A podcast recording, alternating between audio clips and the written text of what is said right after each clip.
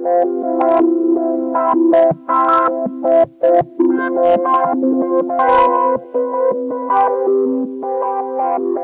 dia! Bom dia, bom dia, bom dia a vocês todos.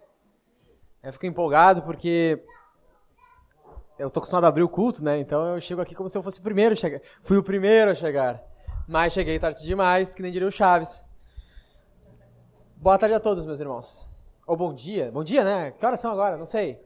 Bom dia. Bom dia. É bom dia, né? É bom dia. E eu não almocei ainda.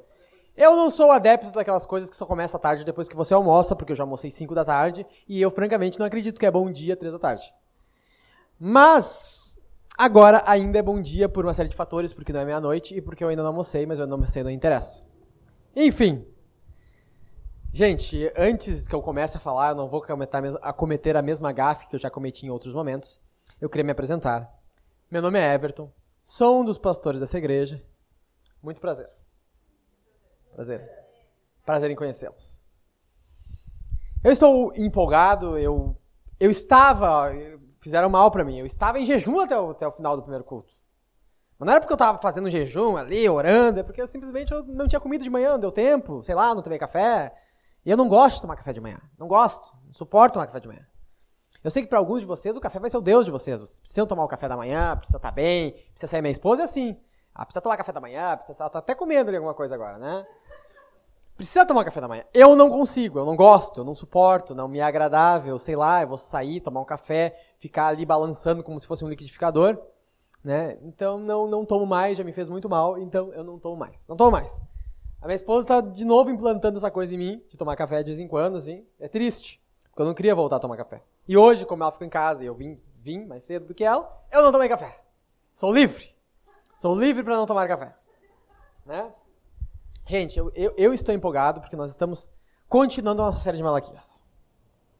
Eu estou empolgado porque nós estamos falando sobre legado. E legado é uma coisa muito, muito legal de falar porque a gente está falando sobre a posteridade. O que nós estamos plantando hoje para que venha a ser colhido pelos nossos filhos, venha a ser colhido pelos nossos netos, venha a ser colhido por outras pessoas. Nós também vamos colher.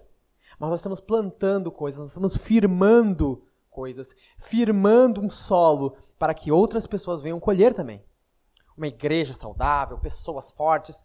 Isso me empolga muito. E hoje, já baseado no que nós vamos falar, no que nós vamos falar aqui em Malaquias, eu já queria compartilhar uma coisa com vocês. Eu queria compartilhar umas lembranças da minha vida. Tipo, aqueles coisas do Faustão. Como é que é o nome daquele quadro do Faustão lá? Arquivo Confidencial, tu conhece, né? Porque a Suzana assistia Faustão. É triste quem assiste Faustão. É triste. Eu nem sei mais o que é isso. Parece que ele tá até magro. E eu não vi desde. Eu já via ele na época que ele era gordo. Eu nunca mais vi ele depois que ele ficou mais magro tinha aquele arquivo confidencial. E hoje eu vou confidencializar algumas coisas da minha vida. Eu quero confidencializar umas coisas da época das, que eu estava na escola e das minhas professoras. Eu quero compartilhar alguns, alguns casos da minha vida, do meu relacionamento com os meus professores. E as lembranças que eu tenho deles. E eu já, já tenho na memória aqui um dos meus professores. Na verdade, professora. A minha professora da segunda série, o nome dela era Mary. Sim, era Mary, assim, americana. Eu não sou americano, mas o nome da professora era Mary Alice. É um, uma americanizada e uma abrasileirada depois. A professora Mary tinha uma coisa muito surpreendente. Eu, ela estava na aula, assim, e os alunos começavam meio que ficar mais agitados, porque os alunos ficam agitados. Não sei se você era um aluno agitado, mas eu não era. Mas os meus colegas tudo ao redor eram tudo agitados. E meus colegas começavam a agitar, começavam a jogar uma bolinha pra cá. E o que minha professora fazia? A minha professora respondia de sabe de que forma? Ela desmaiava. Ela desmaiava. Sim, parece tu. Ela desmaiava várias vezes na aula. Olha, ao longo do ano letivo de 98, muitas pessoas, muitas vezes ela desmaiou na aula. Chegava e perguntava: o que aconteceu com a professora Mary? Ela desmaiou. Estão lá abanando ela. E era assim, um agitinho dos alunos. Puff, tem professoras que dizem, eu vou desmaiar daqui a pouco dessa sala. Ela desmaiava. Ela não dava nem ameaça. Quando pensava, puf, caiu. Caiu. Que triste, né? Mas era assim a professora de segunda série. Já minha professora da terceira série era a professora Sara, a temida dos alunos. Que puxava o cabelo dos alunos. É, era isso que falava quando eu cheguei na terceira série. E a professora Sara teve alguma implicância comigo. Ela disse, ela chamou minha mãe e disse: "Esse rapaz é muito estranho. Vocês não deveriam estar rindo disso." Ela disse: "Esse rapaz é muito estranho. Esse rapaz não fala nada. Esse rapaz é quieto. Esse rapaz parece um psicopata que daqui a pouco vai tirar uma espingarda e vai matar todo mundo aqui. E eu, começando por mim, faz alguma coisa com esse guri." E ela conseguiu convencer minha mãe a me levar no psicólogo. A única vez que eu fui no psicólogo na minha vida. Foi na terceira série.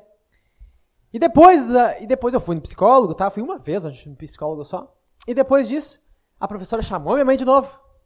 E disse, esse filho tá muito agitado. Tá falando demais. Controlar esse guri. Isso aí ela não conseguiu controlar, infelizmente. Eu sou agitado e falo demais até hoje. Eu tive uma outra professora também, uma professora de português, na sexta série, que ela é um exemplo de conhecimento para mim. Porque eu acho legal professores de português. Professores de português entendem a língua mãe, falam não sei o quê, um português bacana, entendem as palavras, não falam errado, ou pelo menos não deveriam. E aquela professora eu, eu via, sabe? Eu não, não tem uma explicação, mas sabe quando tu olha pra uma pessoa e, e diz assim, essa pessoa deve saber muito, sabe? Não sei, você deve conhecer alguém assim. Talvez ela não saiba, mas tu olha pra ela e diz assim, ela conhece muito, cara. E a minha professora de português, Paula, conhecia muito na minha, na minha cabeça conhecia muito. E ela dominava a sala, assim, mandava nos alunos, era bem legal. E daí uma vez uma colega chegou aí pra, pra ela e disse, professora, como se escreve tal palavra? E ela parou assim, pensou. Aí pensei, daqui a pouco ela... Eu também fiquei na dúvida, eu pensei, eu, eu, eu acho que sei como é que se escreve, mas eu não vou me meter com a professora, né? Se ela tá em dúvida ali. Mas daqui a pouco ela vai pegar, abrir a bolsa, ela tirar uma gramática ali, tirar um, um, livro que tu nunca vê, né? Porque tu nunca vê os livros que seus professores têm, e explica sobre radicais, radicando, etimologia da palavra, sufixos gregos, sufixos latinos. Ela vai explicar como se forma essa palavra, como se dá as regras de acentuação, por que, que os fonemas são assim, e deu. Assim é a palavra. E eu pensei, bah, ela vai fazer esse show agora aqui pra nós. E daqui a pouco ela faz assim. Ela pega a agenda dela, abre na última página, vira a cara assim, fecha os olhos como se fosse o Chico Xavier e começava a escrever assim. Aí parou assim de escrever, olhou a palavra tudo. É assim que se escreve. E foi assim. Eu sempre. Eu, que decepção, cara. Eu achei que a mulher ia me explicar um negócio e ela psicografou a palavra ali. Eu tinha uma outra professora. Daí eu nem lembro a série, eu acho que era a sétima série. Era uma professora ruim, por isso que eu não lembro dela. Lembro nem o nome. Essa professora não lembro o nome. E ela disse assim: essa turma aqui não tem lugar marcado. Vocês não têm lugar marcado. Aqui não existe esse negócio de espelho de classe. Vocês sabem o que é espelho de classe, né? Espelho de classe não é um espelho na sala de aula, mas é quando você senta em lugares marcadinhos, assim, tu chega e tem teu lugar para sentar. E ela disse que não tem isso. Não tem. E um dia eu cheguei, não cheguei atrasado, mas eu tava, tinha uma fila para entrar na sala de aula. Fazer que nem uns bobalhão assim numa fila, assim, sabe? E eu fui entrar por último na fila, acabei ficando por último na fila um dos últimos. E quando cheguei, não tinha mais lugar, um lugar bom para mim. Eu fiquei procurando um lugar para sentar, assim, tinha 30 negros naquela sala, tava lotada. E daí tinha quatro lugares na frente da mesa da professora. Tinha a mesa dela, tinha quatro lugares na frente, quatro carteiras, né? E daí eu, bom, vou sentar aqui, nem sentei. Aí vem uns, uns colegas meus assim, disse, meu, sai daí, esse lugar é nosso. Eu disse, como assim de vocês, meu? Tá, tá pensando que eu sou louco? E a professora olhou e disse, Sai daí que esse lugar é deles. Ah, mas que droga, meu. A professora tinha um lugar marcado lá pros amigos dela. E eu tive que sair, eu saí mesmo e fui lá pro último lugar. Sentado lá de um arruaceiro lá da sala de aula. Isso mostra como professores nos marcam, né? Nos marcam pela fraqueza da minha professora, que não era muito firme na sala desmaiava. Marca pela bipolaridade da minha outra professora. Marca pela decepção no conhecimento de outra marca pela injustiça dessa última. E os professores sempre nos marcam. Nos marcam por conhecimento, nos marcam por doçura, nos marcam por justiça. Professores sempre impactam a nossa vida. E é hoje com professores que Deus vai falar. Com mestres. Com pessoas com a incumbência de liderar. Mestres. Homens. Pastores diáconos, líderes, discipuladores. Deus está falando com esse hoje. Homens casados que têm que dar exemplos para os solteiros, maridos que governam a sua casa, Deus está falando com esses hoje. E hoje Deus vai falar com esses de forma muito legal. O foco da liderança, como você vê, é o sexo masculino. E hoje Deus vai pegar pesado com homens. Hoje Deus vai falar firme, vai subir o tom com os homens aqui. Claro, Deus vai falar com mulheres também. Porque há mulheres que mais, mais, mais maduras na fé que discipulam mulheres mais novas.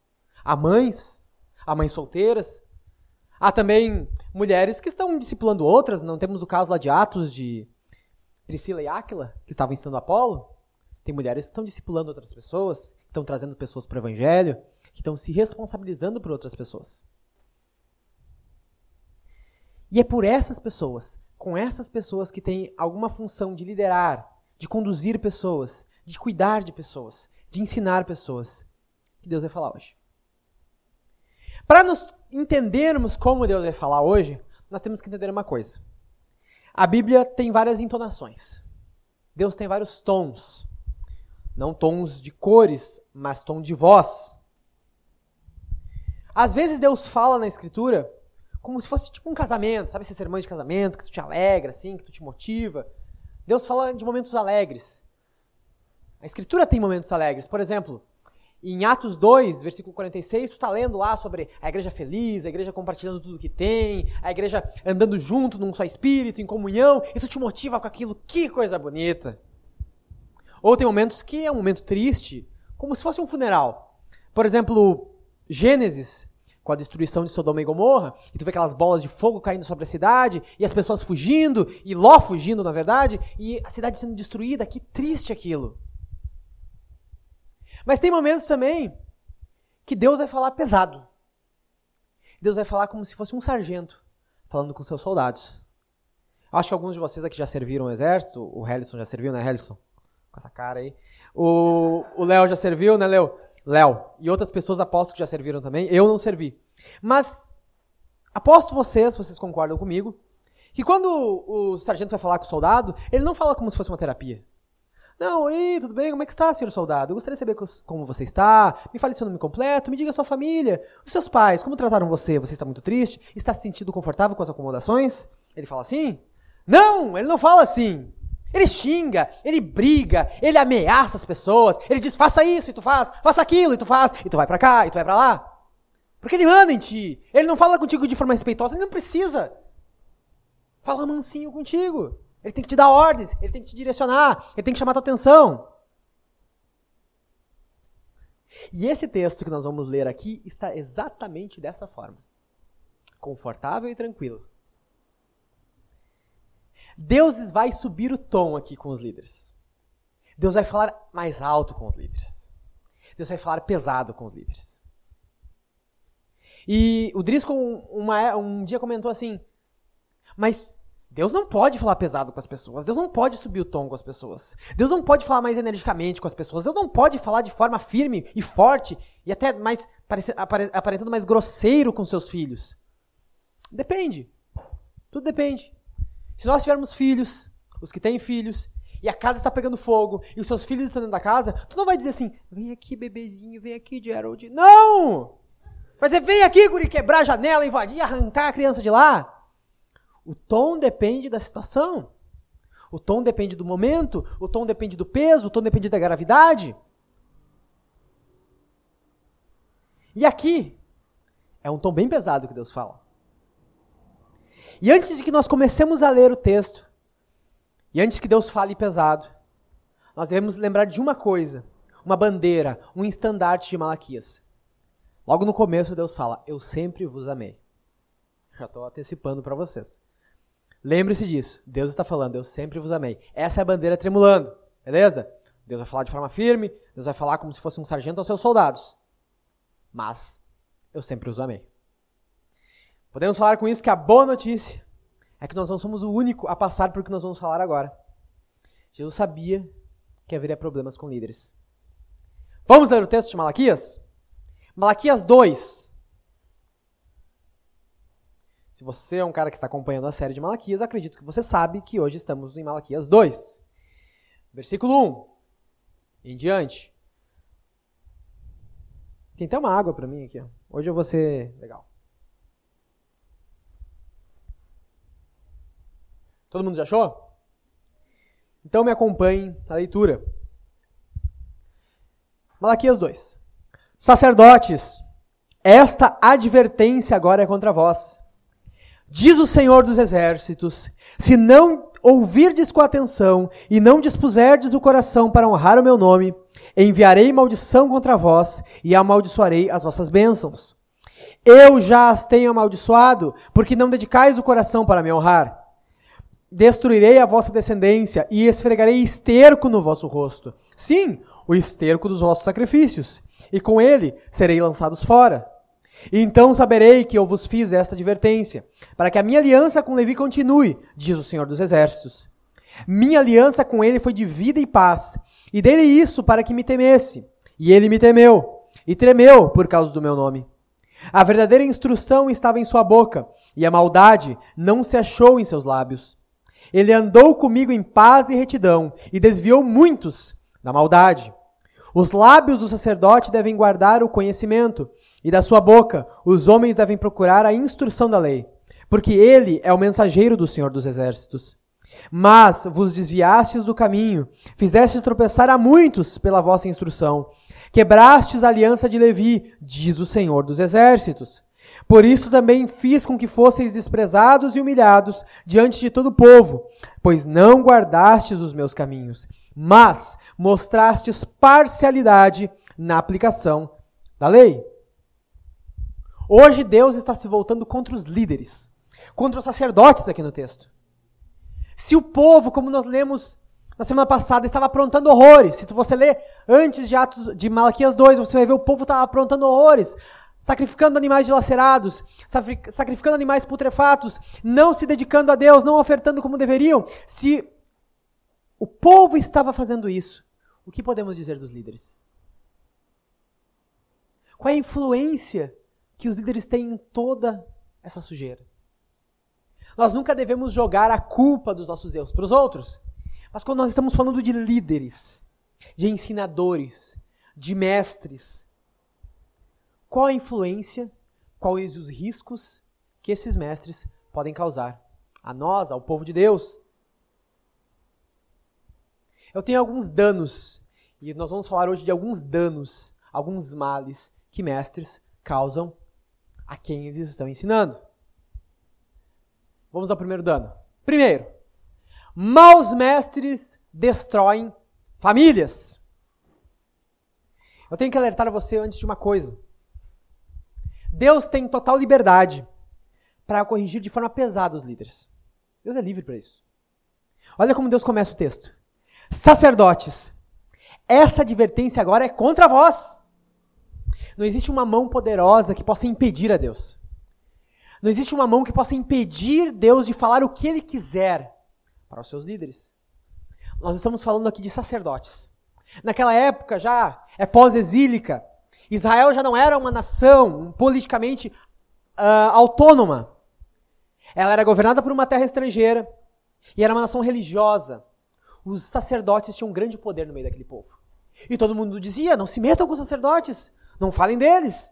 Eles são muito poderosos. Mas o Senhor Pode falar. Não tem como fugir, o Senhor Deus está dizendo. Abra os teus ouvidos e considere isso com muita atenção. Deus está se voltando para aqueles que têm a principal responsabilidade no meio do povo sobre os mestres, aqueles que se responsabilizam ou que são responsabilizados por guiar pessoas, por ensinar pessoas e por liderar pessoas. E o que Deus está dizendo aqui, eu, é, eu tenho um mandamento contra você. Porque essa palavra advertência está no sentido de mandamento, no sentido de ordem. Deus está dizendo uma coisa, está dando uma ordem para você. Ouça isso. Eu tenho uma coisa contra você. Eu tenho um mandamento contra você. E você sabe que o mandamento de Deus sempre se cumpre. Não existe uma forma de nós fugirmos de Deus. Não importa o quanto você ou eu achemos que estamos numa posição superior, ou até de fato estejamos numa posição que nós nos achamos inalcançáveis, Deus nos alcança. E Deus nos repreende. Deus está dizendo aqui para esses sacerdotes: evitar conflitos é uma coisa ruim. Esses homens deviam honrar o nome de Deus. Aqui ele disse: Não dispuserdes o coração para honrar o meu nome. A função deles era honrar o nome de Deus. Só que esses caras não estavam honrando o nome de Deus. Eles deixavam de confrontar os pecados das pessoas. Eles deixavam de ensinar as pessoas. Eles deixavam de chamar a atenção das pessoas. Eles não trabalhavam para aquelas pessoas, para que aquelas pessoas mudassem. Porque Deus levantou líderes para que mudem as pessoas. Para que ensinem as pessoas o caminho certo e deixem, desfaçam o desvio dessa pessoa. Deus chamou os líderes para que eles instruam as pessoas, corrijam as pessoas, levem as pessoas a mudar. Mas qual era o problema aqui? Por que, que eles não estavam fazendo as pessoas mudarem? Por que, que eles não estavam chamando a atenção das pessoas? Por que, que eles não estavam ensinando as pessoas? Porque basicamente Deus queria que os mestres mudassem. Porque os mestres não são isentos de mudança. Os líderes também mudam. Deus fala também com os líderes. Deus quer mudar também os líderes. E os líderes estavam resistindo a Deus. E, consecutivamente, eles não estavam ensinando as pessoas a mudar. Deus quer que nós mudemos, que nós aprendamos a mudar em Jesus e daí nós trabalhemos para que as pessoas mudem também. Mas eles estavam resistindo a Deus. Deus queria ensinar para esses mestres uma humilde sujeição. Humilde quando nós percebemos, nós enxergamos. E daí, de fato, nós aplicamos a depravação total em nossa vida. Nós vemos, eu não sou nada, eu não decido nada, eu não mando em nada, as palavras não são minhas, eu não tenho autoridade sobre mim mesmo. E daí, partindo desse princípio, eu olho para Deus e Deus manda em mim, Jesus manda em mim, e daí eu me prostro e me sujeito. Humildemente eu me sujeito a Deus. E é isso que o Senhor Deus quer que esses líderes façam. Se nós estamos vivendo uma trilha de santificação, nós vamos consequentemente mudar e consecutivamente mudar. Só que esses líderes estavam dizendo para Deus: Não, Deus, eu não quero mudar, eu não quero que você se meta nessa área, essa área é minha, essa área ninguém toca, eu não quero mudar. E ainda essas pessoas querem ser chamadas de homens de Deus, mulheres de Deus. Só que Matthew Henry, ou Matthew Henry, ou Matthew Rory, não sei, mas Matthew Henry está dizendo: é através da verdade que Cristo reina. Deus está falando em dispormos o coração para honrá-lo. Está falando de uma vida disposta a honrar o nome de Deus.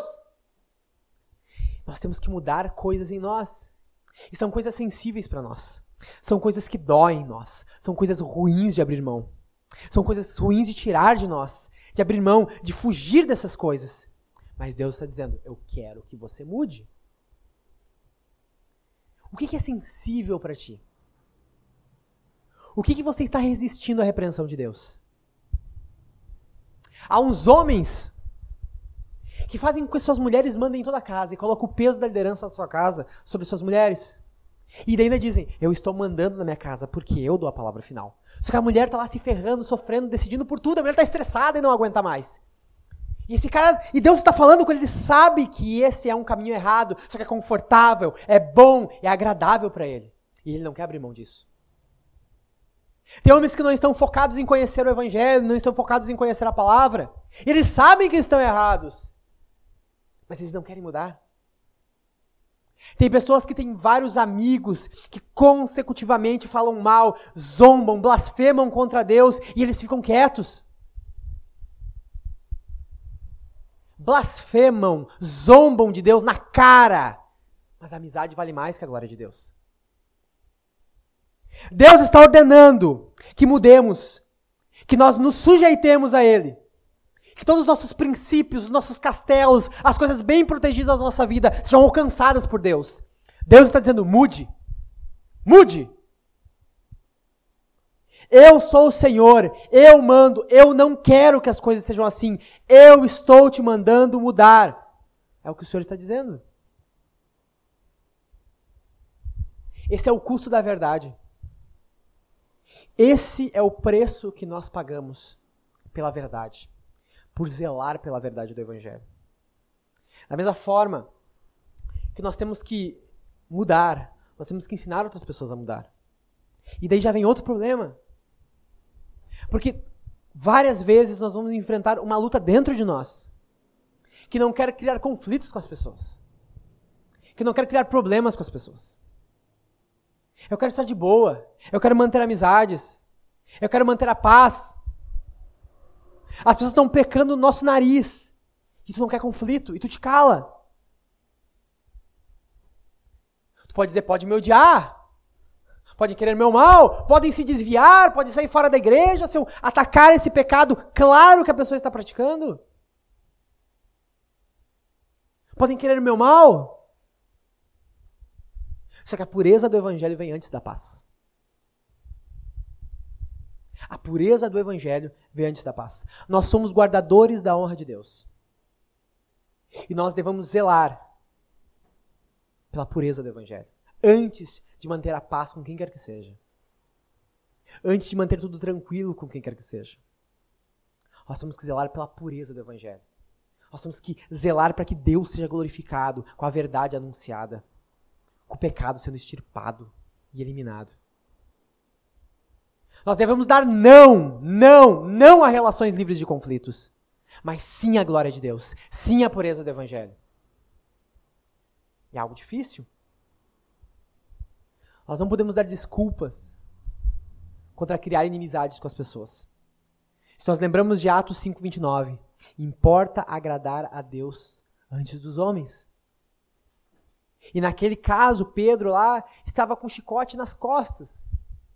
Estava correndo o risco de apanhar. Correu o risco de morrer. Mas naquele momento ele disse: importa agradar a Deus antes dos homens. E eu acredito que você ou eu não estamos na condição de chicote nas costas. Nós estamos na condição de algum amigo que vai falar mal da gente, de primeiro não vai gostar, de primeiro vai reclamar. Mas às vezes até se corrige, e o Espírito Santo age e transforma essa pessoa.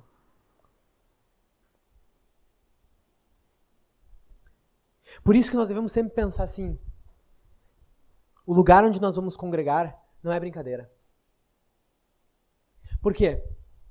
Porque além disso que eu falei, há um outro problema.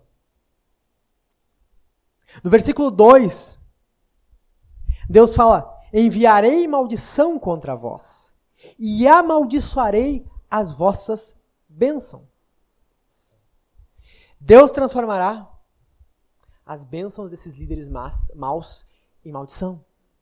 Sabe esses líderes que resistem a Deus que nós estamos falando? Sabe você, quando você é um líder que resiste a Jesus? Sabe quando você que devia estar pastoreando alguém, que devia estar cuidando de alguém? Sabe os diáconos, sabe os pastores, sabe as pessoas, os, os pastores das suas casas, quando resistem a Deus? Sabe essas pessoas? Deus transformará as suas bênçãos em maldição. Ele diz: Amaldiçoarei as vossas bênçãos. Quando eu li o livro Cartas de um Diabo ao Seu Aprendiz, eu aprendi, eu aprendi uma coisa. Que toda vez que o demônio falava uma coisa boa, era uma coisa ruim. E toda vez que o demônio falava uma coisa ruim, era uma coisa boa. E é exatamente nesse, dessa forma que age a bênção desses líderes maus.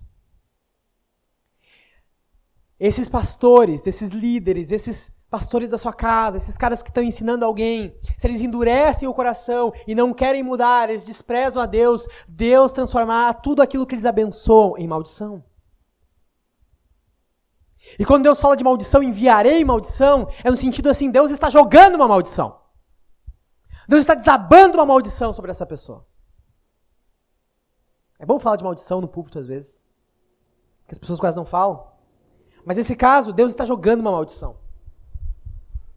Como se Deus jogasse um peso, um peso gigante. Vocês já assistiram um desenho, já assistiram o pica-pau, né? Já viram aquele, quando um, um, piano cai sobre o personagem? Quando uma bigorna sai, cai sobre o personagem? Deus está dizendo, eu tenho um piano, uma bigorna de maldição sobre a tua cabeça. Estou jogando sobre você. Porque o líder é maldito. E as bênçãos do líder também estão sendo malditas.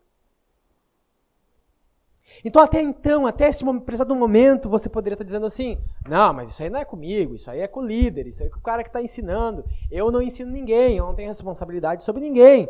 Isso aí não é comigo, esse cara aí que vai sofrer maldição é com ele. Primeiramente, tu, tu está duplamente enganado. Porque é difícil que você não, tenha, não esteja exercendo liderança sobre alguém. Que você não esteja discipulando alguém. Que você não esteja ensinando alguém. Que você não esteja corrigindo alguém que você não esteja cuidando de alguém. É difícil você não estar nessa situação. E você deve estar nessa situação. Você, como cristão, deveria querer estar nessa situação. Mas ainda que você dissesse, não, eu não estou cuidando de ninguém. A Escritura está dizendo que líderes ruins estão te amaldiçoando. A Escritura está dizendo que líderes que desprezam a Deus estão te amaldiçoando. Nós não devemos lembrar que um pai lidera a sua casa, né? Então um pai está fazendo mal aos seus filhos. E apesar de eu falar tudo isso, o peso, o risco de líderes ruins, você ainda não leva a sério o lugar onde você vai congregar. Eu conheci um cara que ele vinha na nossa igreja. E um dia ele conseguiu uma vaga de emprego em outro lugar, em outra cidade, uma cidade distante. E o que, que ele fez? Ele foi. Mas o problema estava em trabalhar em outro lugar? Não. O problema estava no seguinte: ele não pensou, ele não ponderou, ele não se preocupou com o lugar onde ele e o seu, e seu filho e sua esposa iam congregar. Não se preocupou. Ele foi para a cidade, ele conseguiu uma boa vaga de emprego, mas ele nem se preocupou com isso. É como se alguém chegasse para ele e dissesse assim: tá aí, como é que estão as coisas? Bom, tá tudo bem, eu tenho um carro, eu tenho um novo emprego lá em tal cidade. Agora eu vou para essa cidade, daí ele já começa a se planejar. Eu alugo uma casa, eu coloco meu filho nessa tal escola, eu faço tal coisa, eu moro perto de tal lugar. Daí alguém, tá, mas e a igreja? Ah, a igreja, ah, é verdade, tem que pensar nisso. A igreja é essencial. Ele devia ter se preocupado se a cidade onde ele vai tinha uma boa igreja, ou se uma cidade próxima tinha uma boa igreja, ou se ele podia se deslocar até uma igreja próxima, que fosse saudável. Há pouco tempo atrás eu estava sob o risco de sair dessa cidade. E eu podia ir para Livramento, eu podia ir para Jaguarão, eu podia ir para essas, essas cidades distantes. E se eu não fosse para essas cidades distantes, eu poderia perder um bom salário. E sabe o que eu ia fazer? Mesmo ferrado, eu não ia ir. Eu não ia ir para cidades onde eu não pudesse congregar. Eu só iria para cidades onde com certeza eu garantisse que eu aguentaria o tranco e viria todo final de semana para cá. Mas eu não iria para uma cidade que me impossibilitaria de congregar numa igreja saudável. Se nós estamos falando que maus mestres amaldiçoam, maus mestres destroem a tua família. E aqui é o legado do verdadeiro evangelho. É o legado do evangelho nos teus filhos. É o legado do evangelho na tua mulher que está em jogo. É como o evangelho vai se perpetuar na tua família. Como ele vai continuar. Tudo isso está em jogo. Por isso nós também não podemos escolher líderes por afinidade, só por amizade ou por emoção. Ah, eu sou muito amigo dele, ele é muito legal. Mas tu tá vendo que o cara não tem amor por Jesus. Ele não se dedica a aprender, ele não se dedica a aprender o evangelho, ele não se dedica a ensinar, ele não repreende quando necessário. A gente está falando de salvação aqui. A igreja é secundária na tua vida? A igreja tem um papel distante da tua vida, ela não é importante. Teus líderes, pregação saudável, igreja, de fato é importante na tua vida? Ela é importante para ti? Ela tem um peso na tua vida? Você inclui com alta prioridade o lugar onde tu vai congregar? Até onde que você acha importante e relevante na tua vida pastores íntegros? Uma igreja forte, um ensino saudável, até onde isso é de fato, de fato relevante na tua vida? Se quando surgir qualquer coisa, são descartáveis. Maus mestres destroem a sua família. Fazem mal para a tua família. Amaldiçoam a tua família. Ponto 2. Mas eles não fazem só mal para ele, para as tuas famílias. Eles fazem mal para eles mesmos. Maus mestres destroem a si mesmos. O que, que diz o versículo 3 no início? Destruirei a vossa descendência. Deus está dizendo que vai destruir a descendência de maus líderes. Deus vai destruir os filhos de maus líderes. Sabe os filhos? Os filhos, vocês que têm filhos ou aqueles que terão filhos, esses filhos deviam ser motivo de bênção, pois eles vão ser motivo de maldição. É o que Deus está dizendo aqui.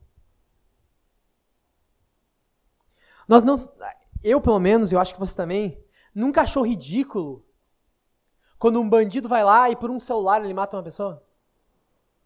Você, uma coisa idiota isso. Pois é exatamente isso que está acontecendo aqui. Porque os, os líderes, por rebeldia, por um coração duro, porque querem proteger coisinhas em sua vida, porque eles não querem se sujeitar, eles estão sacrificando todos os seus filhos, toda a sua descendência. Rebeldia e coração duro amaldiçoam seus filhos.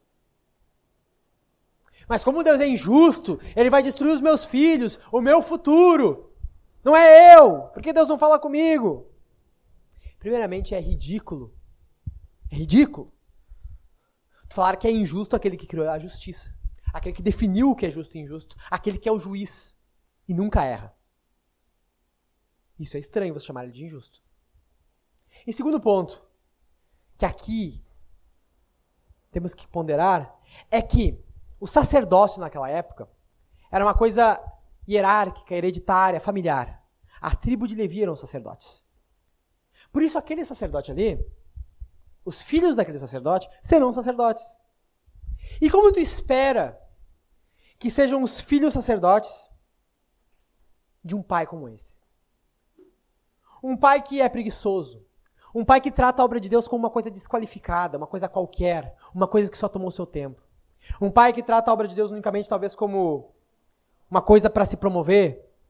Um cara que trata a obra de Deus com qualquer coisa. Um cara que não estuda a Escritura. Um, um, filho que nunca vê seu pai lendo e estudando a Escritura. Um filho que nunca vê o seu pai ensinando a ele a Escritura.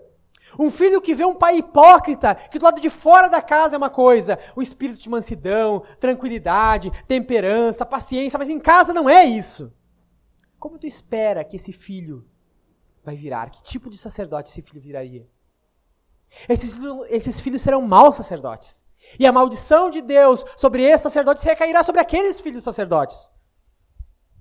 Os pais estão amaldiçoando seus filhos. Você queria um filho que te trouxesse paz? Tu vai ter um filho demônio. Tu queria um filho cristão? Tu vai ter talvez um filho desviado. Isso é muito sério.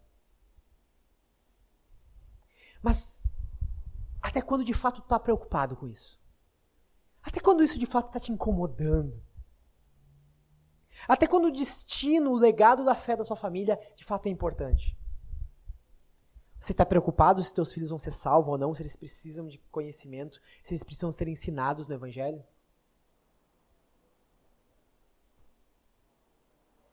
E você que está dizendo, eu não tenho filhos, isso não se aplica a mim. Essa vida que tu está levando agora, tu acha que vai mudar assim, ó, um passo de mágica quando o filho nascer? E daí, do, da noite pro dia, tu vai virar um exemplo para os seus filhos de amor a Deus, de esforço a Deus, de aprender a Escritura. Tu acha que tu vai virar, ó, do dia pra noite. Amo a Deus agora. É isso? Não. Tudo que se aplica a pais estão aplicados àqueles que ainda não têm filhos. Porque a forma como eles vão ensinar os seus filhos tem que ser mostrada desde agora com zelo pela Escritura, zelo por Deus, amor por Deus. Também vemos uma outra coisa aqui. Quantas vezes a gente já não pegou alguém dizendo para nós: cuida das tuas palavras, cuida da forma que tu vai falar, seja cuidadoso, não fale muito firme, não fale muito forte, respeite as pessoas, respeite seu pai e sua mãe. A gente encontrou pessoas que dizem: olha essas palavras, tu não pode falar muito duro com as pessoas, tem que ser tranquilo. Posso que a gente já passou por isso também. Quando é pastor ainda, nem fale. Não fale isso, não fale aquilo, não diga dessa forma, está sendo muito pesado. Seja manso, seja carinhoso, seja amoroso. Não viram isso? Pois vamos ver como Deus fala. Versículo 3 ali, ó, na próxima parte. Deus fala assim: Esfregarei esterco no vosso rosto. Sim, o esterco dos vossos sacrifícios. É isso que está dizendo. O quê? Deus? Deus falou isso aí? Deus? Não, como é que é? Esterco? Deus? Deus está falando: lançarei esterco na tua cara. Deus está dizendo: eu vou pegar esse líder falso, esse líder que não se dedica, esse líder que não se dispõe a mudar, esse líder que endurece o coração, vou pegar e esfregar esterco na cara dele. Esfregar cocô. Cocô, essa palavra, cocô. Deus vai esfregar cocô na cara dessa gente. Deus pode esfregar cocô na tua cara também. Isso é tão chocante que até o comentário que eu li diz assim: olha, comparado a essas palavras de Malaquias, as repreensões de Isaías e de Oséias são bem tranquilas. Quando a gente vai pegar a Bíblia em aramaico, já fica um pouquinho mais, mais bonitinho. Diz assim, ó, farei visível em vossos rostos a vergonha dos nossos crimes. Ó, oh, melhorou a linguagem de Deus, né? Deus deixou mais bonito o que Deus falou, né? Ah, Deus, vou, vou melhorar. Deus, Deus tá exagerando, né? Deus tá forçando a barra. Vou melhorar o que Deus falou. Tira essas estercos, essa coisa aí. Como é que Deus ia falar um negócio desse? E bota visível vergonha dos teus crimes. O pecado dos mestres, o pecado dos líderes, dos pastores da sua casa, esses pecados escondidos, esses pecados ocultos, essas coisas guardadas, Deus está dizendo assim: eu vou pegar esse pecado, esfregar na tua cara e todo mundo vai ver. Todo mundo vai ver o fedor disso. Todo mundo vai ver a sujeira disso, a podridão disso. Os teus pecados imundos vão estar na tua cara. Deus vai tratar essa gente como lixo. Eu espero que nenhum de vocês aqui seja esse. Deus vai tratar como lixo, como um lixo imundo. Não é só um lixo descartável, é podridão, é lixo orgânico. O que é imundo na tua vida? O que está bem guardado na tua vida? toda essa sujeira que tu guarda bem cuidadinho contigo vai estar tá na tua cara. Vai estar tá exposta na tua cara. Vai estar tá ali para todo mundo ver. A gente já viu isso em, em, alguns líderes ao longo desse mundo, alguns pastores sem vergonha. Por que tu acha que Deus não vai fazer isso contigo?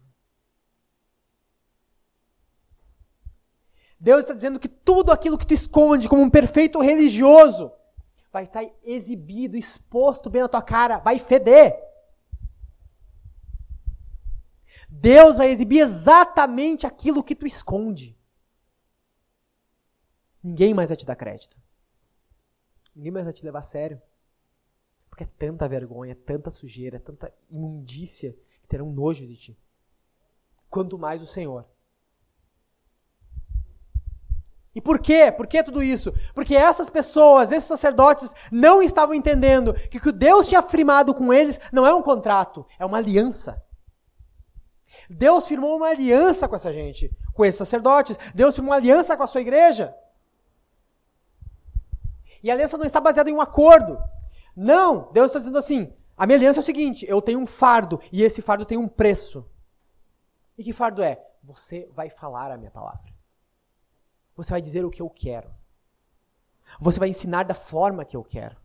Você vai ensinar toda a minha palavra. Você não vai ser o filtro de Deus. Você não vai definir o que é bom e o que é ruim na palavra de Deus. Não, vai definir o que deve ser ensinado e o que não deve ser ensinado. Tu não vai dizer que essa parte é muito pesada, não vamos falar disso. E essa parte é muito, é muito tranquila, vamos falar, isso alegra as pessoas. Não! Deus está dizendo que você não manda, você é só mensageiro. Nós somos só mensageiros. Nós somos ensinadores. O conteúdo não é nosso. O conteúdo pertence a Deus. Você, quando ensina a tua casa, você quando tem que talvez discipular ou disciplinar a tua mulher com amor, ensinar a tua mulher a palavra de Deus, você tem que ensinar toda a palavra de Deus. Se os seus filhos errarem, você tem que corrigir os seus filhos. Se o teu irmão aí do teu lado, que é muito querido para ti, e está pecando, está tropeçando, você tem que chamar a atenção dele com a palavra de Deus. A palavra de Deus não é aliviada por isso ou por aquilo. Nós não definimos o que é aliviado. Porque Deus não alivia. E tem um preço nisso tudo. É claro que tem um preço. As pessoas vão te odiar. As pessoas vão te perseguir. As pessoas vão querer o teu mal. Quantos profetas do passado eram assassinados, eram perseguidos, eram exilados, eram mortos entre o átrio e o altar? Porque tem um preço isso. Mas há uma bênção nessa aliança. Deus abençoará a nós e a nossa família. Nós não seremos os alvos do esterco no rosto. Mas para isso é necessário assumir esse fardo e pagar esse preço. Quando nós lemos o que Finéias fez, que era um sacerdote na época de Moisés, ele foi lá e eliminou a impureza do meio de Israel. Os caras estavam casando com umas mulheres estrangeiras, estavam pervertendo, adorando uns deuses estranhos. Finéias foi lá e resolveu a bronca. O que ele fez foi como um ato de justiça. Ele foi zeloso com Deus. Quando nós vemos lá o episódio do bezerro de ouro, e todo mundo ali está adorando e se prostrando diante do bezerro. E o que, que vem os levitas? Os levitas vêm e vão lá e matam aquelas pessoas que estão adorando aquele bezerro. Porque ele purifica Israel. Porque ele é zeloso com a glória de Deus. Porque não importa que efeito de tristeza eventual a palavra de Deus vai causar em alguém. Ela tem que ser dita. Não importa que desafio eventual a palavra de Deus vai causar em alguém, ela tem que ser dita. Não importa a inimizade eventual que a palavra de Deus vai ser causada com alguém, eventualmente, ela tem que ser dita. Deus está dizendo que ele fez essa aliança. E aqui, quando ele vem, quando ele vem dizer aqui, ó, versículo 4: Então saberei que eu vos fiz essa advertência, para que a minha aliança com Levi continue, diz o Senhor dos Exércitos. O que, que ele quer dizer? Que ele vai eliminar o que for necessário para que a aliança continue. Amar os pastores? Beleza, vou eliminar, vou matar. Há caras que causam escândalo ao evangelho? Vou matar, vou eliminar. É isso que Deus está dizendo. Há pessoas que envergonham o meu nome, Deus está dizendo, eu vou eliminar essas pessoas. Há pais ruins, Deus está dizendo, eu vou eliminar esses pais. Há pessoas aqui que estão, deveriam estar discipulando pessoas melhores e não estão, e Deus está dizendo, eu vou eliminar essas pessoas. Há pessoas que ensinam mal os seus filhos ou nem se preocupam com os seus filhos aprender a escritura, eu vou eliminar esses pais a minha aliança vai permanecer. Porque há pessoas que dificultam o trabalho do evangelho através do seu escândalo. E Deus está dizendo: se essa pessoa está dificultando, eu vou eliminar essa pessoa. Deus vai tratar pessoas como lixo orgânico, novamente. Não vão ser recicladas. Vai massacrar pessoas que são pastores duros, são líderes duros, são pastores de suas casas duros. Deus está vendo o seu coração nesse exato momento. E ele é nojento. Deus está olhando exatamente o fundo do teu coração e está dizendo: Este coração é nojento. Porque não há nada pior que uma pessoa que aparenta ser o que não é. Porque eu posso estar te falando tudo isso e tu vai dizer: Eu vou aparentar ser isso agora. Eu vou parecer ser isso. Se alguém me ver, vão dizer: Eu sou isso. Mas a questão não é essa. A questão é que você deve lutar para de fato ser um homem de Deus de fato ser uma mulher de Deus, de fato aprender de Deus, de fato ensinar de Deus, de fato amar a Deus. E não aparentar o que não é, só para que os outros vejam. Porque alguém está recebendo o seu pior. Aquilo que de pior você é. E o brabo da hipocrisia é que a hipocrisia elimina arrependimento. Porque tu tem um recurso, tu deve buscar a Deus e buscar perdão. Mas tem uma outra opção. Pode falsificar o que tu é. E ver como se você nunca errasse e ver como se você nunca pecasse e não precisasse de mudança. É, é uma forma mais tranquila. Mas é essa forma que Deus vai esfregar na cara todos os teus pecados e mostrar para todo mundo ver.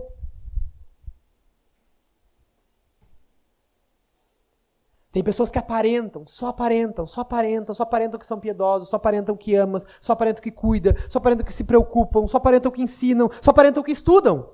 Só aparentam. Mas é só aparência. É só aparência. É só hipocrisia. Olha bem para dentro de você. Olha bem para dentro de mim. O que Deus está falando para nós? O que está dentro do nosso coração, a nossa falsificação é nojenta. É nojenta. É nojenta. Há coisas bem no fundo de nós que são nojentas. Há coisas em nossa vida, há uma, uma cara, uma máscara em nós que só funciona do, da porta da nossa casa para fora. Só funciona na igreja. Só funciona na rua com algumas pessoas. Mas dentro de casa é outra coisa, completamente diferente. Deus vai exibir isso e Deus vai descartar hipócritas.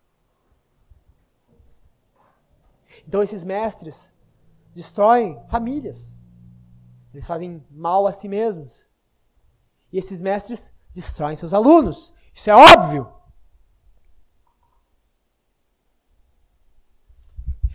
No versículo 8, nós vemos Deus falando o seguinte: Mas vos desviastes do caminho, fizestes tropeçar muitos pela vossa instrução.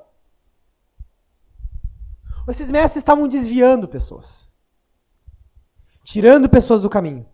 Mas o princípio é, eles já se desviaram do caminho. Não há mais nada de Jesus neles. Não há mais nada do Evangelho neles. Eles não amam mais a Deus. Eles não são mais zelosos por Deus. Eles não querem mais agradar a Deus. Eles já se desviaram do caminho. Já pularam fora. Cansou. A vida, a vida toda, todas as partes da sua vida já estão desviadas do evangelho, já são regadas, já são alimentadas por outros princípios. As suas ideias, os seus pensamentos de vida, os seus objetivos, os seus alvos já são regados por outras coisas, são baseados em outras coisas que não o evangelho. Pode estar cheio de relativismo, pode estar cheio de feminismo, pode estar cheio de um monte de coisa. Mas não é o evangelho.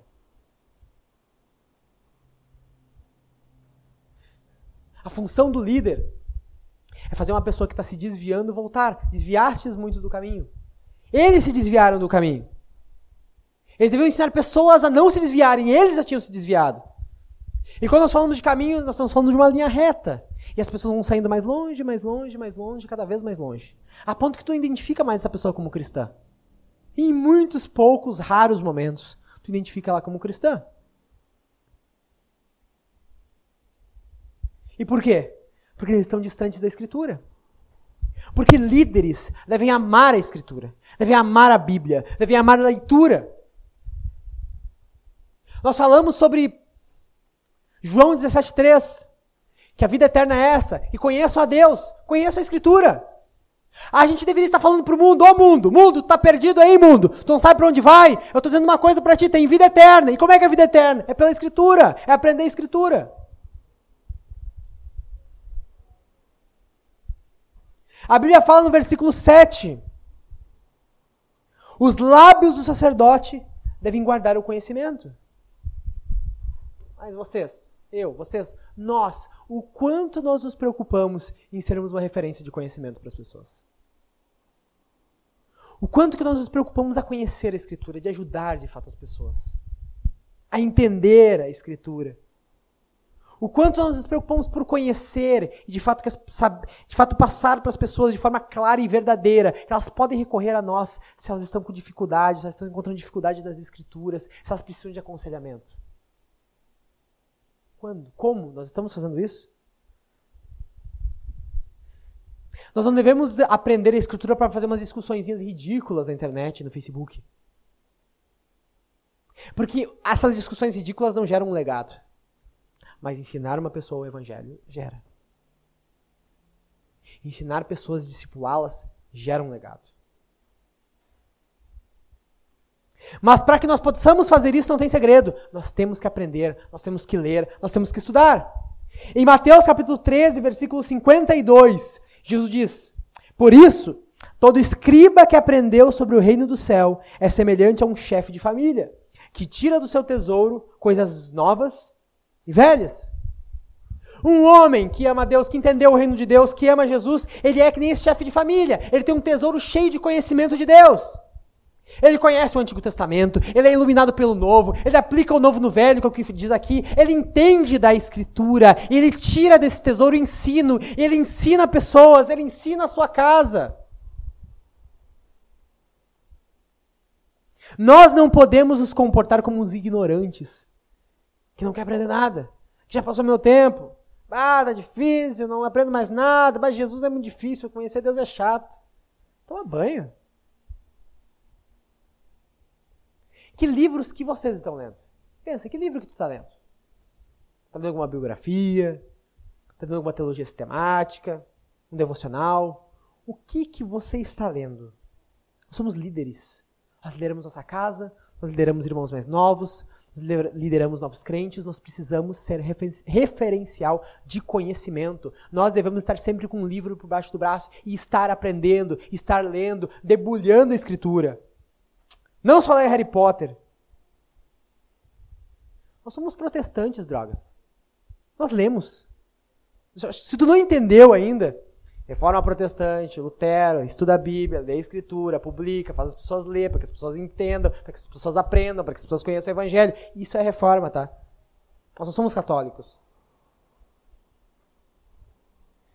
Deus está dizendo que se nós, somos, se nós formos maus mestres, nós teremos esterco esfregado na nossa cara.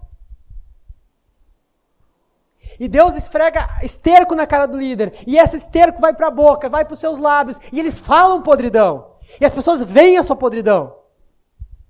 As pessoas veem que ensinamento é esse? Esse cara não sabe nada.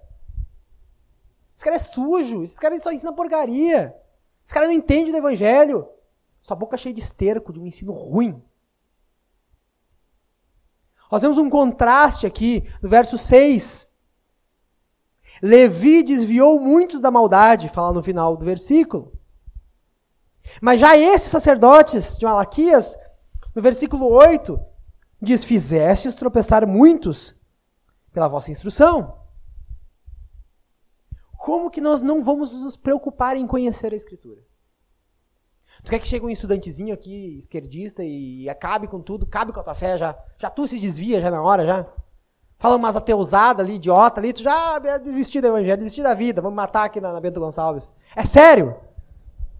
É sério que tu quer que as pessoas que são novas na fé, que precisam conhecer o evangelho, fiquem mexidas por qualquer coisinha que tu não consiga ajudá-las?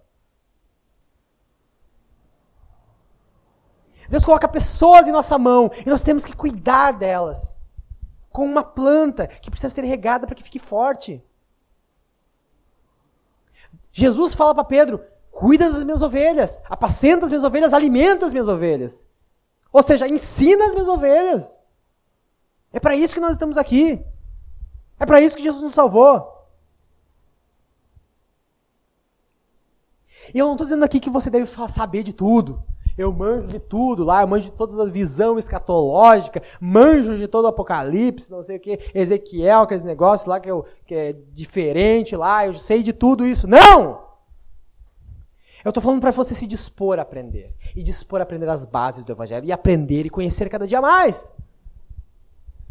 Talvez um dia tu venha saber dessas coisas, vai ser legal. Mas estou falando do essencial.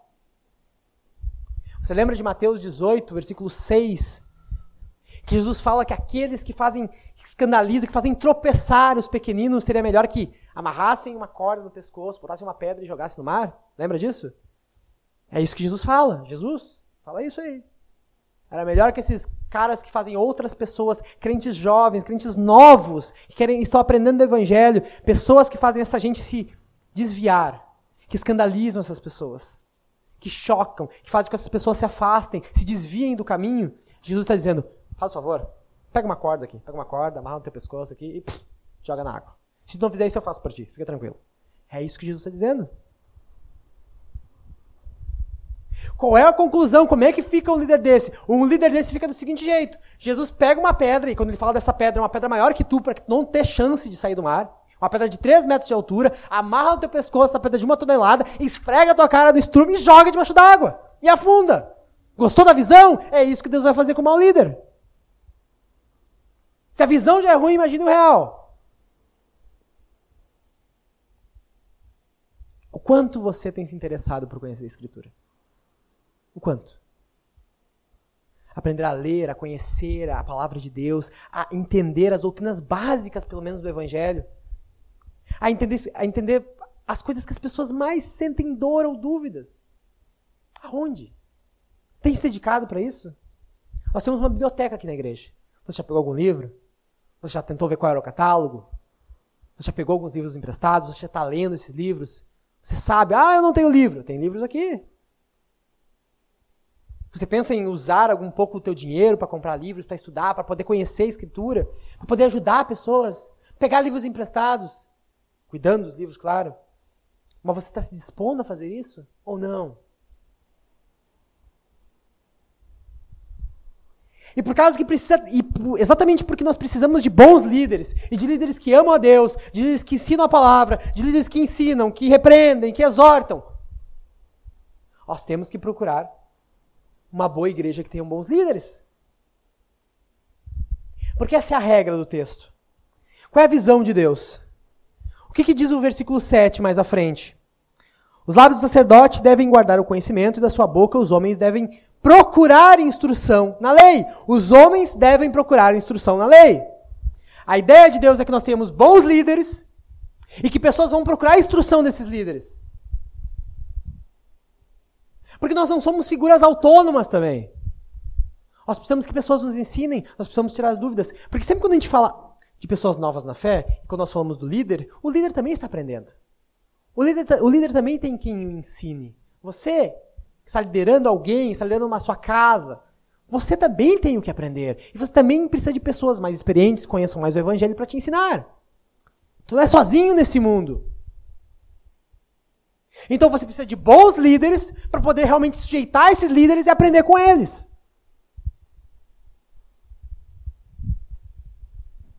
Por isso que tem que escolher os teus líderes com muito cuidado. Porque maus líderes vão te arruinar, vão arruinar a tua casa, vão arruinar os teus, vão arruinar os ouvintes.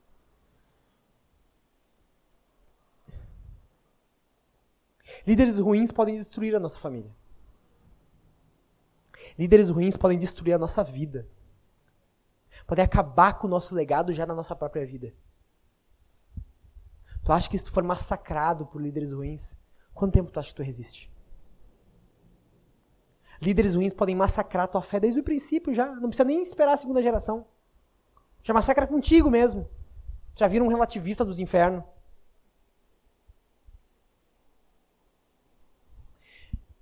Nós temos que tomar cuidado para não escolher líderes como aqueles líderes de Mateus 23, 13, que não entram no céu e fecham a porta para os que entrariam. Tu acha que é autônomo? Tu acha que tu é instruído? Que tu é que não precisa de ajuda de ninguém? Que não precise, que não precisa de bons líderes para te ensinar? Pois tu precisa. Tu não é um cara sozinho. Tu precisa daqueles que te instruam. Nós estamos falando de igreja, de vida comunitária de pessoas nos pastoreando, de pessoas nos ensinando, de pessoas chamando nossa atenção quando nós precisamos, assim como nós devemos chamar a atenção de outras. Nós não estamos sozinhos. Nós devemos buscar direção, conselho, liderança de pessoas sábias. Então, maus mestres destroem nossas famílias, maus mestres destroem a eles mesmos, e se nós formos um mau mestre, estaremos destruindo a nós mesmos e a nossa família. E maus mestres destroem seus alunos. E por fim, maus mestres destroem a sua eternidade. Porque quando nós estamos falando aqui de conhecimento, de aprendizado, de honrar a Deus, eu não sei se você percebeu até agora, mas nós, nós estamos falando de vida eterna, de salvação, de vida com Jesus, de eternidade. O conhecimento de Deus tem efeitos para a sua eternidade. Como é que maus líderes, e é o caso desses líderes aqui, como é que eles vão ensinar confiança na tribulação, resistir à tentação, se eles mesmos não veem valor nenhum nisso? Se eles mesmos não sabem por que vão resistir a alguma tentação, se eles mesmos não resistem a nada, como é que eles vão falar para tu ter uma vida que viva para Jesus, que glorifique a Deus, se, se eles não glorificam? Entende? Homens que não amam a Bíblia e que se desviam do caminho são nocivos. Eu vi esses dias, e mais precisamente ontem, uma coisa que me entristeceu muito. Eu vi uma guria que eu conhecia há muitos anos atrás, na outra igreja que eu ia. E essa guria, ela estava começando o evangelho quando eu conheci ela. Estava recém aprendendo, o iniciozinho do evangelho, o princípiozinho do evangelho. Eu não sei se ela estava se convertendo aos pouquinhos tal. E daí eu tava. Eu nunca olho aquela porcaria de Facebook, daí tava olhando ontem. Daí apareceu ela numa foto. Grávida. Só que o problema não é ela ser grávida. O que ela estava carregando no ventre era uma benção. O problema é que ela estava sem um marido. O problema é que ela estava sem igreja. O problema é que ela não tinha mais irmãs para ajudarem ela. Ela não tinha mais ninguém. E eu lembro, eu tenho certeza que no seu princípio de fé, ninguém chamou a atenção dela quando foi necessário. Ninguém trouxe ela de volta para a igreja quando ela estava se afastando. Ninguém disse para ela fazer sexo fora do casamento é pecado. Ninguém disse com amor, com cuidado, com zelo para pastoreá-la isso. Ninguém fez isso por ela. E é claro que ela pode ter a culpa dela de sair fora do evangelho. Mas eu tenho certeza que se tivesse bons pastores ali, o resultado poderia ter sido diferente. Ela poderia estar hoje com Jesus. Ela poderia estar grávida, hoje casada, feliz em alegria, compartilhando a alegria dela com toda a igreja e sendo auxiliada pela igreja. Tendo irmãs mais, mais velhas, mais maduras que ajudariam ela, que ensinariam ela. Só que ela não tem isso. Por causa de maus pastores, talvez tirar alguém fora do caminho para sempre. Que estava começando a conhecer o evangelho, que talvez fosse desabrochar como um crente, e não deu tempo. Porque ninguém zelou por aquilo.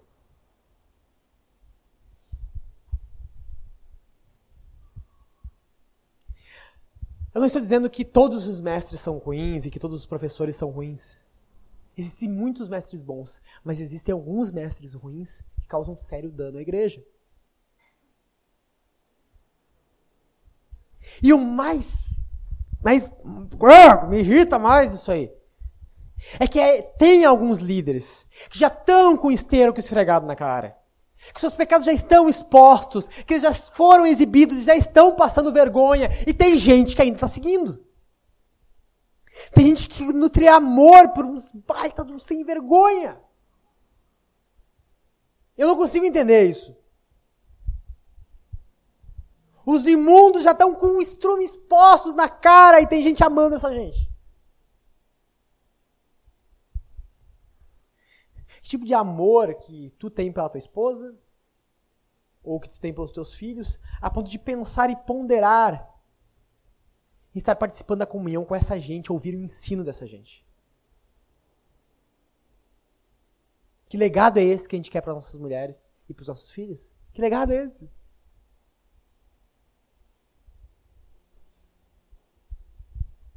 Não esteja congregando com caras liberais, caras que relativizam a escritura, com caras que abrem mão de elementos essenciais da escritura, que dizem que a escritura não é a palavra final. Fuja desses, não congregue com esses. Caio Fábio é ruim. É ruim, é uma droga. É um crack. E Deus também está dizendo que um grande problema é a interpretação parcial da lei.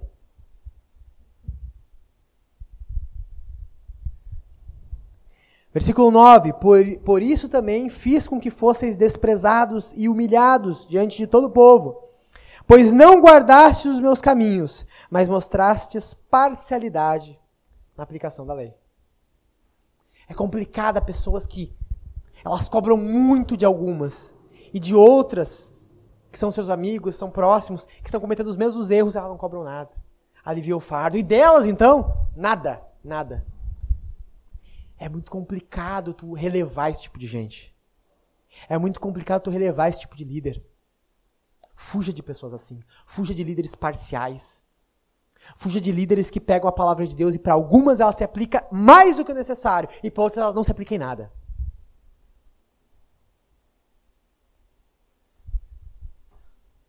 Se maus líderes, se maus mestres destroem a eternidade, vocês, vocês que são líderes da sua casa, vocês que estão cuidando de pessoas. Vocês veem a seriedade de Deus e o que Ele vai cobrar da gente? Você vê o peso do que Deus vai cobrar da gente? Que é um preço que vale a pena ser pago por um legado que vai durar por muito tempo ou até o fim. O que, que nós queremos? O que, que vocês querem? Para sua esposa, para os seus filhos, para sua descendência? Você que é mãe, ou você que vai ser mãe, como você quer que os teus filhos cresçam, conheçam o Evangelho e vejam em ti um exemplo de piedade, de zelo pela palavra de Deus. Você entende que Deus está colocando muita coisa na nossa mão. E é muita responsabilidade. Deus vai nos cobrar de pessoas que podem cair fora do Evangelho. E Deus vai nos cobrar pesado nós devemos ser zelosos com Jesus. Zelosos com a nossa vida, zelosos com, nosso, com a nossa vida de fé, com o nosso exemplo, com o nosso amor a Deus, com nossa disposição em honrar a Deus e ser transformados por Deus. E já falamos das coisas más que acontecem com maus mestres. E para encerrar, eu quero mostrar para vocês cinco características de um bom mestre. A primeira já está ali: caráter. Pegamos o versículo 5. Que ele fala: Levi, no final, ele me temeu, Levi me temeu. Pode ser um cara falho, pode ser um cara pecador, tem, algum, tem, tem alguns pecados, mas ele tem honra. Quando eu falo que a que você tem que tomar cuidado com os teus líderes, não é você cavocar os líderes e procurar aquela falhazinha mínima que para ti já o desqualifica. Porque as pessoas têm falhas. A gente tem que ser objetivo. É um adúltero? É um ladrão? É um pedófilo? É homem violento com a sua família? Violento mesmo, bate na mulher, bate nos filhos, espanca. Ele nega que Jesus é Deus. Ele nega as doutrinas básicas do Evangelho. Ele nega a trindade. Ele nega a autoridade das Escrituras. Porque tem gente que foi ferida por tantas líderes ruins. Ou pessoas que não querem autoridade sobre elas mesmas. E elas procuram o menor errozinho para já desqualificar alguém que está liderando sobre elas. Mas não é disso que Deus está falando aqui. Nós somos gaúchos, nós temos problemas com isso. Nós temos problemas com pessoas que nos liderem. Estou esse sermão aqui com uma, com uma possibilidade de tu conseguir escapar achando o mínimo erro. Ah, o líder tropeçou ali e falou droga. Se você usa isso para escapar, há um problema contigo. Líderes têm que ter caráter. Mas não é qualquer coisa que, que o desqualifica. Porque se tu vai achar qualquer coisa para desqualificar, tu vai desqualificar Jesus. Ah, aquela sandália que Jesus usava ali era ruim. Jesus quer parecer pobre? Ou ainda, pá, Jesus parece um hippie com esse cabelo aí? Não! Nesse caso aqui, por exemplo, Malaquias estava afrontando os sacerdotes. Dirigido por Deus, Malaquias estava falando contra esses sacerdotes. Os sacerdotes podiam ficar irritados, podiam ficar irados, podiam ficar muito brabos com Malaquias. Mas não podiam dizer que Malaquias era um adúltero. Não podiam dizer que Malaquias era um sem vergonha. Não podiam dizer que Malaquias era um ladrão. Não podiam dizer que Malaquias era um hipócrita. Nós temos que ter caráter. Caráter, integridade. Próximo ponto, próxima característica. Clareza. Ah, clareza. Está aqui no, no versículo 6, a verdadeira instrução estava em sua boca. Quando a gente lê Malaquias aqui, há alguma dúvida que Malaquias está pegando pesado? Há alguma dúvida que Malaquias está falando firme? Ou é uma mensagem de de abraço. Uma mensagem de abraço. Tu acha que é legal, assim, bah, que legal esfregar esterco na cara, assim, né? Bah, que coisa, coisa feliz, como eu queria. É assim, assim que, que, que Malaquias está falando? Não! Malaquias deixa claro. Malaquias deixa claro que Deus estava irado. Tipo, Deus diz assim para Malaquias, Malaquias escreve aí, ó, estrume, vou amaldiçoar, coisas assim, sabe? E Malaquias foi lá e expôs as claras. Malaquias não falou meias verdades, assim. E eu vejo muita gente que quando vai pregar o evangelho para alguém dá um baita de um balão. Querendo falar um evangelho bacana, assim, bonito. Ah, porque, porque Deus, tu adora Deus da mesma forma que tu adorava esse teu Buda aí, porque é tudo igual, porque. Ah, mas é que Jesus é amor, né? Jesus pede o teu coraçãozinho e tal, coisas assim, sabe? E no final o evangelho se torna uma coisa tão ridícula quanto esses dez ridículos estão por aí. Não, Deus manda. Deus manda, Deus ordena. Deus comanda, Deus é rei. Não dá para adorar dois deuses, não dá para adorar outro Deus. É somente a Deus. É assim que tem que pregar o evangelho. Tu é pecador, tu é imundo, tu é podre. É assim que tem que pregar o evangelho. Você é amor, assim.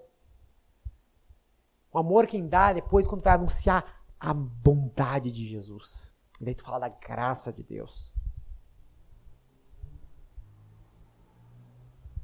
A gente não pode abrir mão da, não pode abrir mão da clareza. A gente tem que ensinar objetivamente. Não, não, não. Adultério é pecado, sim. Não, tu tá adulterando, ah, tu vai morrer. Vai morrer. Não, não, não, é, vai morrer mesmo.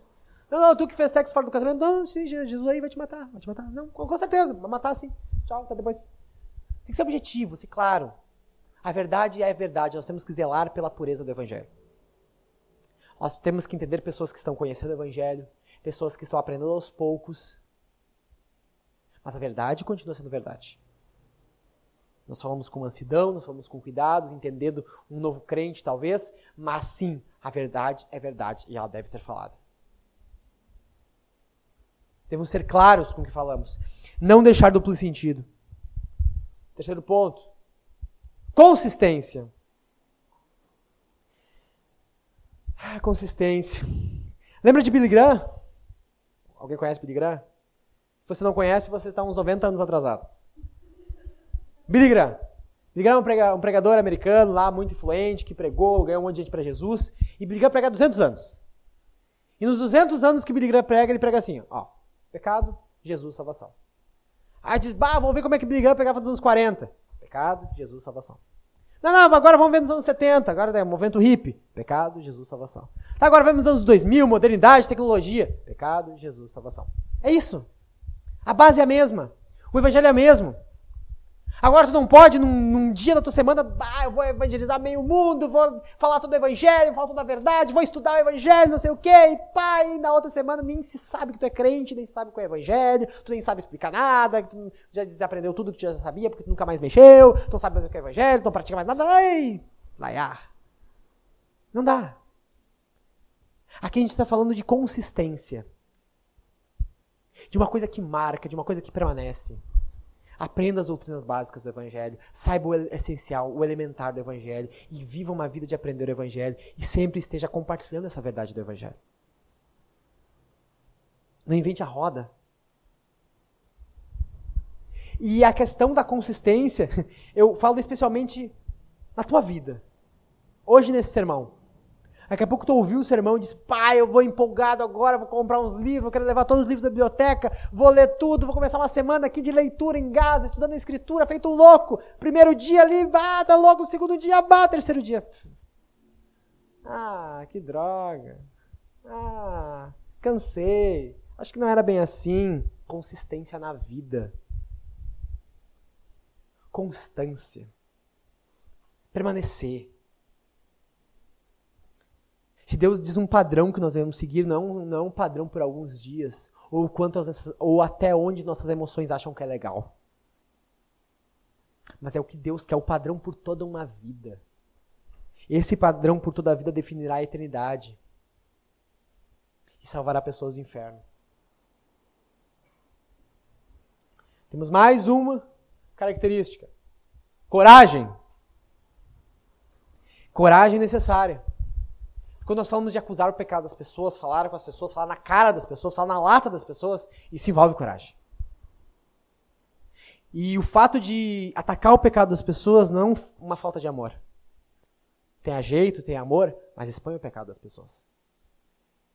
Se tu vê que uma pessoa está flertando com o pecado, se tu vê que uma pessoa está em risco de pecar ou está pecando, alerte essa pessoa.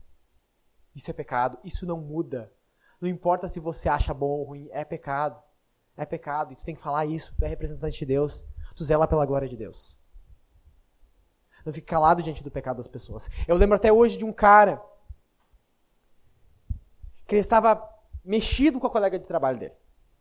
Mexido, era uma enfermeira, usava calças brancas. Ele, por ele, eu não sei, por isso ele estava mexido. E daí ele, pá, não sei, eu tô mexido por essa mulher, não sei o quê. Pá, e daí eu disse, Legal, a gente falou pra ele, bah, legal, cara, legal. Legal não, né? Horrível, né? Que droga. Mas legal que tá nos contando, legal que tem um cara que tá se dispondo a falar pra gente. Só faz o seguinte, ó. Pula fora desse emprego. Não, como assim, meu? Como assim? Não, não, não. Só sai desse emprego. Não, eu vou enfrentar. Não, não, não é pra tu enfrentar. É pra tu fugir. Foge. Solta esse emprego. Vai amanhã lá, ó, e larga esse emprego. Ó, toda, peça demissão. Não, não, peça demissão e tô fora. Não vou pagar aviso prévio, cair fora. Pede demissão. Ah, mas eu consegui um emprego há menos de um ano. Pede demissão? Que parte tu não entendeu? A gente falou isso na cara do cara. Resultado, ele não tá mais na nossa igreja. Pulou fora. Fugiu. E, a, infelizmente, acho que ele pegou a enfermeira. Que droga. Mas a gente tem que ter essa coragem para repreender as pessoas. Olhar na cara dela e dizer: Não é isso, não. Faz isso. Faz dessa forma. Faz dessa outra. Isso agrada a Deus. Isso está sobre risco. Isso vai te fazer pegar. Isso vai te fazer acertar. Nós temos que ter coragem para falar com as pessoas. E quinto ponto: Cristo. Cristo. O fim de tudo, a marca de tudo, de todo o ensino, de todo bom mestre é Cristo. Não por coincidência, tudo começa com C ser de Cristo. Tudo aponta para Cristo. Malaquias estava apontando para Cristo. No final de Malaquias você vai ver que ele está falando: enviarei o Elias que preparará o caminho. Quem é Elias? João Batista, que está anunciando quem? Cristo. Jesus. Toda a escritura fala dele. E esse contraste desse sacerdócio ruim aqui, ele faz contraste com o sacerdócio perfeito de Jesus. Aqui tem homens impuros que não zelavam pela glória de Deus. Jesus foi santo e irrepreensível. É santo e irrepreensível. E Jesus estava disposto à morte, o que de fato aconteceu, para que a vontade de Deus fosse feita. Aqui, esses sacerdotes apoiavam que as pessoas oferecessem animais dilacerados, animais mortos. Jesus é o Cordeiro de Deus. Deus entrega a Deus, a si mesmo, em favor de nós. Ele morre, ele se oferece no altar. É o melhor de Deus, é o próprio Deus. Enquanto aqueles sacerdotes fazem as pessoas tropeçar, Jesus é o nosso mestre que nos ensina a vida eterna, que nos dá o caminho de salvação que nos apresenta o Evangelho, as boas novas, a boa notícia que Jesus reina eternamente. Deus está dizendo para esse sacerdote: sacerdotes, vocês são ruins, se arrependam e preparem o caminho para quando Jesus voltar. Naquele caso era quando Jesus viesse, para nós é quando Jesus voltar. Eles ensinavam: se preparem para quando Jesus vier, e nós devemos ensinar: se preparem para quando Jesus voltar. Todos nós estamos no aguardo de Jesus.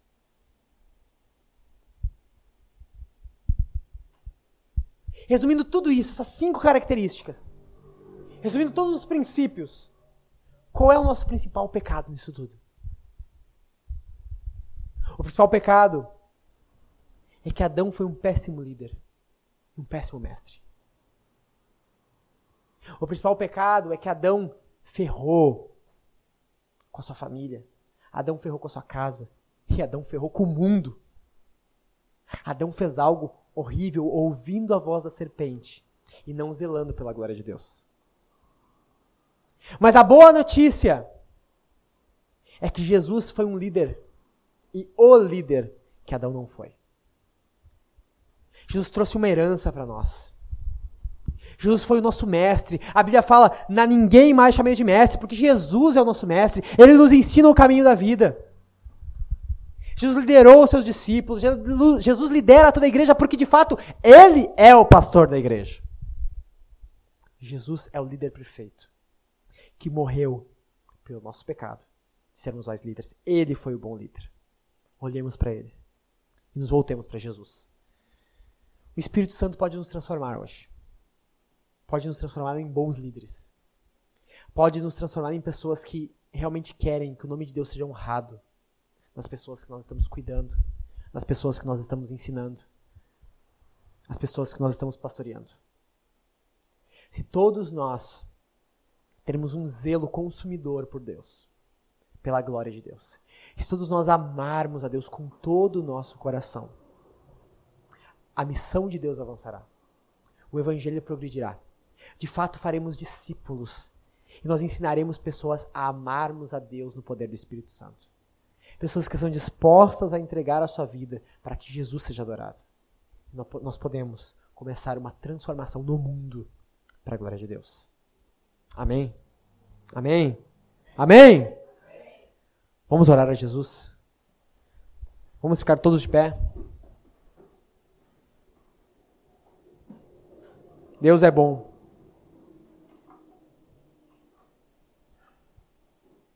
Vamos orar a Deus? Curva sua cabeça e feche seus olhos. Nós te louvamos, Senhor Deus. Nós te agradecemos, nós te glorificamos, porque a tua palavra ela fala ao nosso coração. Porque a tua palavra nos ensina. Porque a tua palavra nos instrui. Senhor, que o Senhor nos perdoe por sermos líderes negligentes, sermos líderes ruins, sermos líderes que ignoram a tua palavra. Mas que tu, Senhor, venha nos limpar e nos lavar em ti, Jesus. Pai, no poder do Espírito Santo, que tu nos conduza a sermos bons líderes. Que tu nos conduza a zelar pela tua glória. Que o Senhor desfaça em nós, Senhor, coisas que são importantes para nós, mas que desagradam a ti. Que o Senhor faça com que abrimos, venhamos abrir mão, Senhor, de coisas que não agradam o Senhor, que são valiosíssimas para nós. E que nós, de fato, Senhor, estejamos dispostos a aprender a tua palavra, aprender a tua escritura, aprender de ti, para ensinar outras pessoas. Ajuda-nos, Senhor, e nos ensina a ter um zelo consumidor por Ti, a ter um zelo sobremodo pelo Senhor. Que nós queiramos que o Senhor seja honrado acima de tudo.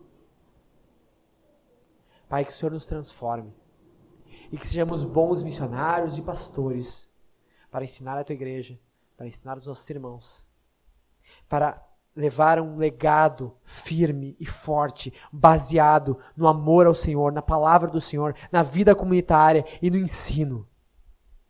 Obrigado, Senhor, pela tua palavra. A ti nós oramos. Amém.